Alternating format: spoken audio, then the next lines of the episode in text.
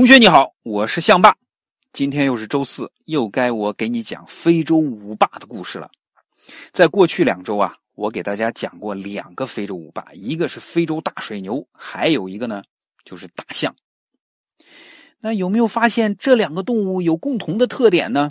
没错，它们都是吃素的，都是吃草吃树叶的。那今天呢，我要给你讲非洲五霸中的第三位吃素的，它就是非洲犀牛，就是下面照片这位啊。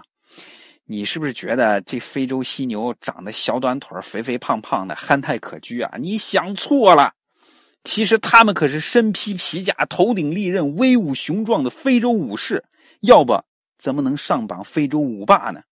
非洲犀牛是陆地上的第二大动物，体型是它能上榜的绝对优势之一。就它们这样的体型啊，在非洲大草原上几乎没有动物可以伤害它们。就是大象来跟它们对打，也顶多只是打个平手。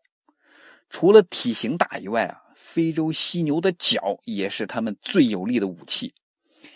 大家看看下面这张照片哈，哎，你会不会想，这非洲犀牛的角是长在骨头上的吧？长这么长，其实啊，非洲犀牛的角是长在它们的皮肤上的。它们的角啊，质地非常硬，而且很巨大。最长的非洲犀牛角啊，可以长到一点六米。大家想一想哈，我估计比你现在的身高还高。而这种角的顶端啊，又十分锋利，就像一把尖刀。除了体型大，有尖刀一样的武器，非洲犀牛还有一个特点，它脾气特别不好，特别暴躁，尤其是非洲黑犀牛。听了这个名字，你是不是想说有黑犀牛？那是不是还有白犀牛呢？哎，没错，你说对了，在非洲啊，主要有两种犀牛，一种呢叫白犀牛，一种就叫黑犀牛。但是你别被这个名字给迷惑了，并不是非洲黑犀牛就长得黑，而非洲白犀牛就长得白。那么怎么区别非洲黑犀牛和非洲白犀牛呢？大家看看下面这张图片哈。从图片里大家可以看到啊，非洲黑犀牛和非洲白犀牛最明显的区别就在于它们的嘴巴和耳朵的形状。白犀牛的嘴巴呢是方方的，而黑犀牛的嘴巴是圆圆尖尖的。白犀牛的耳朵呢是尖尖的，而黑犀牛的耳朵又是圆圆的。而且呀，黑犀牛的脾气那比白犀牛要暴躁多了。你别看它们总在森林里迈着笨拙的小步伐哼哧哼哧的散步，一旦它们感受到危险或者是被激怒了，那可不得了，会低下头向前猛冲。他们冲刺的速度。那比人类跑得最快的短跑运动员还要快，就是因为速度快、力量大，再加上如尖刀一般的脚，即便是一头大象，也会被它刺穿肚皮。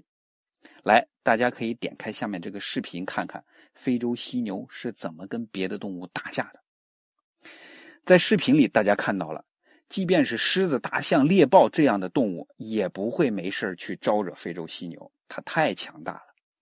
那么，这么强大的动物，在自然界就真的没有天敌吗？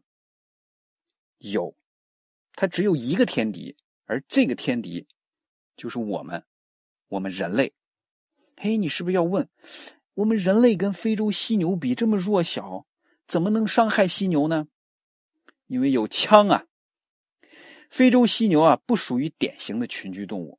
大多数的公犀牛啊，都有很强的领土意识，他们不会跟别的公犀牛分享自己的领地和美食，所以啊，他们会单独行动。而偷猎者啊，就是利用非洲犀牛的这种特性，只要一个偷猎者就可以用枪射杀一个单独独行的犀牛，然后砍掉犀牛的脚，把脚拿走，把犀牛的尸体留下。你听着是不是很残忍啊？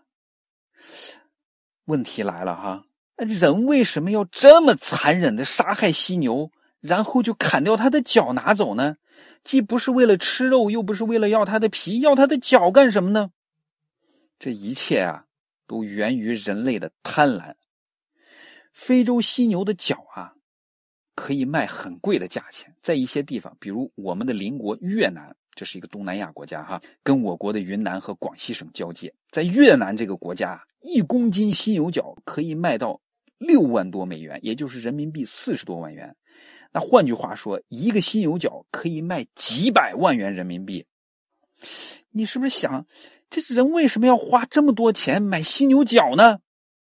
你听我跟你说哈，这个原因很荒谬。最主要的原因呢，是很多人误以为犀牛角能够治病。在古代啊，许多亚洲国家的医生深信犀牛角可以作为药材，能够清热。后来呢，又有一个越南人瞎证明，他说犀牛角磨成粉末喝下去可以治疗癌症。这个所谓的发现又被西方媒体错误的给报道了，于是啊，就引得整个越南都相信这是真的，犀牛角喝了能治病，能治癌症。于是就有越来越多的越南人偷偷的买犀牛角。把它磨成粉末喝下去，给自己治病。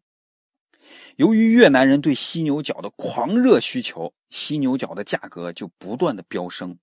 越来越多的偷猎者为了金钱，不惜冒着危险到自然保护区猎杀犀牛，然后用砍刀野蛮的把犀牛角连根从犀牛身上砍下来，拿到市场上去卖。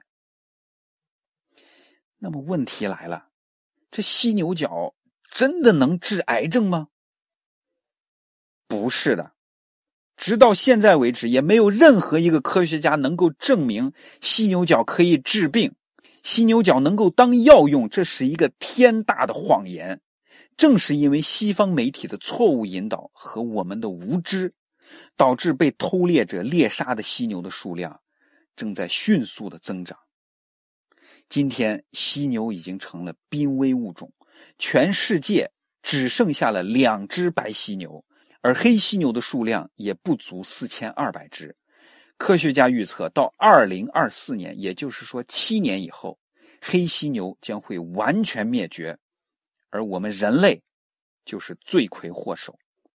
为了保护犀牛，其实早在四十年以前，联合国就禁止犀牛角的贸易了。也就是说，任何人都不允许买和卖犀牛角。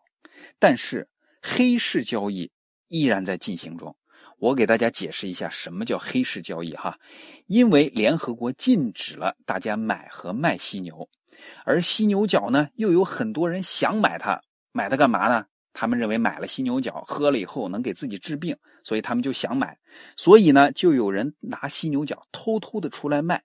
这种偷偷的出来卖和偷偷的买的行为是一种违法行为，而这种违法的行为呢？就是黑市交易的行为，就是因为有这种黑市交易的行为的存在，犀牛的前途依然未知。也许啊，你们的后代只能在博物馆里才能见到犀牛这种动物了。犀牛对于你们的后代来说，也许只是一个传说。今天的故事就讲到这里，接下来呢，我还是希望你做一件事情。跟往常一样，告诉你身边所有的人，你今天又学到了一个新知识，让他们感觉到你的进步，为你高兴，甚至还会偷偷的羡慕你。